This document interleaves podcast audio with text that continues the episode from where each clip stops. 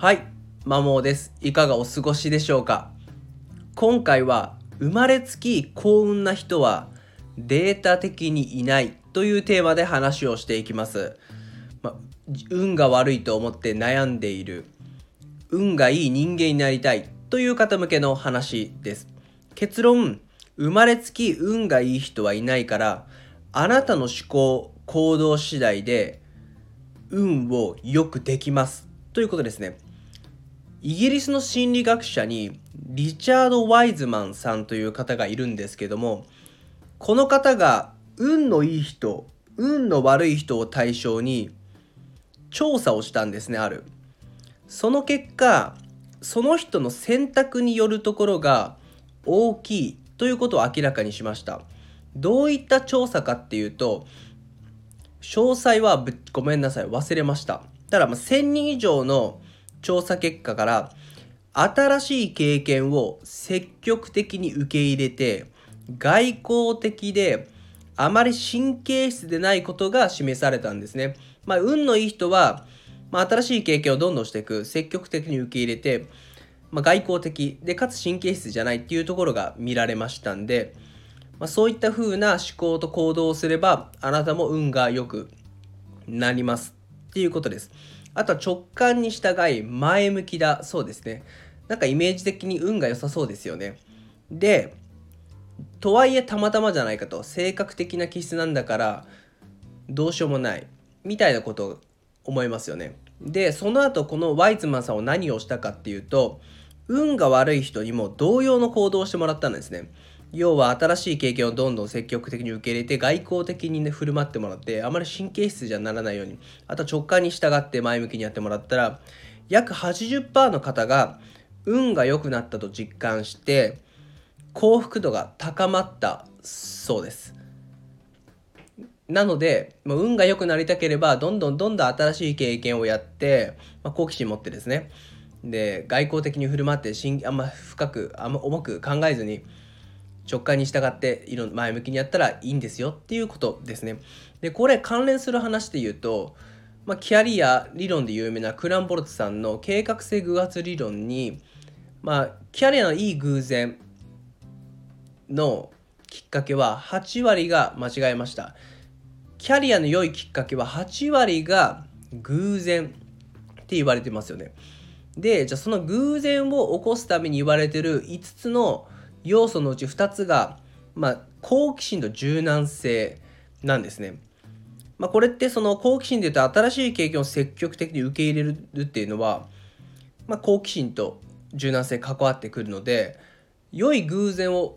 呼ぶためにもキャリアにおいてあとはあなたが運に良くなるためにも、まあ、好奇心と柔軟性っていうのはやっぱどのみち大事なんだよっていうことが科学的な調査から分かっておりますんでなんか自分に合わないなとか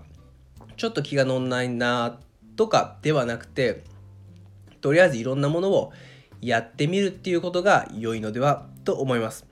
あと運が良くなるためのアプローチというか方法に関しては脳科学者の中野信子さんが自分は運がいいと思うっていうことが運が良くなるそうです。要は自分は運がいいんだっていうことで本当に運が良くなるそうですね。まあちょっと精神論入ってるかもなんですけども、まあ、それが運のいい人の一つの証拠というか特徴だそうです。とはいえなかなかそんな運がいいって思っても不運なことが当然あると思うんですね。でそういう時ってやっぱ落ち込んでやっぱ自分ついてないなとか運ねえなって思ってしまうんですよ。ただそこで取り入れてほしいのがアドラーやエピクテトスの考えで具体的には何かっていうと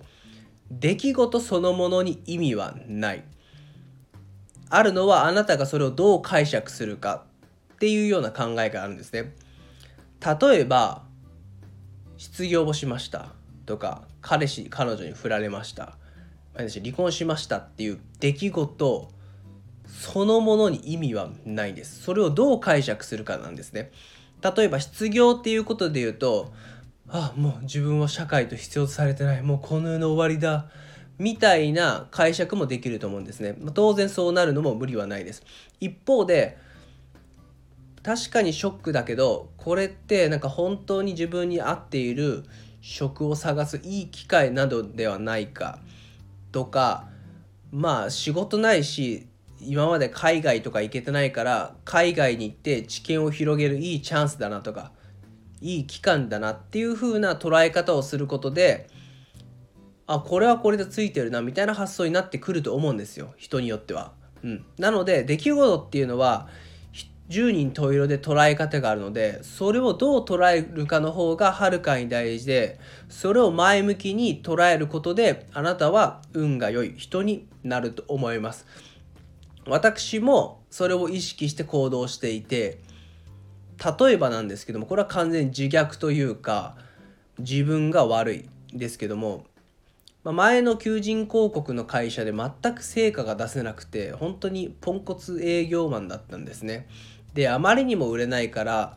事務サポート側に回ったんですよ。でその部署の上司にそれが決まった時に言われたのは、えっと、お前はいらないって言われたんですね。まあ、普通にまあ会社にいらないって言われてるのとイコールなので、まあ、ショックを受けるわけなんですけどもふと思ったのがいやそんな自分でもまだ入れるんだなって思ったんですよ。まあ、日本の企業ってなかなかクビにできないので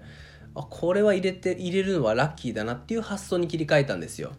でまあどうせダメでもともとなんだから、まあ、やるだけやろうっていう思考に変わったのでもしここでああもうどうせ自分は言ってもダメなんだっていう常に後ろめたさを覚えているような仕事をしていたらさらに状況は悪かったと思います。ただそこでいい意味で開き直ってこんな自分でも入れるんだラッキーだな給与もらえるんだ最高っていうふうに思ったんですねそっからというもののまあどうせ評価なんかもう最低辺中の底辺なんだから、まあ、やるだけやって思い切ってやろうっていう思考に変えたところからちょっとずついい方向に向かったので、まあ、出来事をに意味はなくてそれをどう捉えるかどう解釈するか。でその後のどうあなたの行動にどうつなげるかの方がはるかに大事でそれが運の良し悪しを分けることだと思います。参考になれば嬉しいです。最後までお聴きいただきありがとうございました。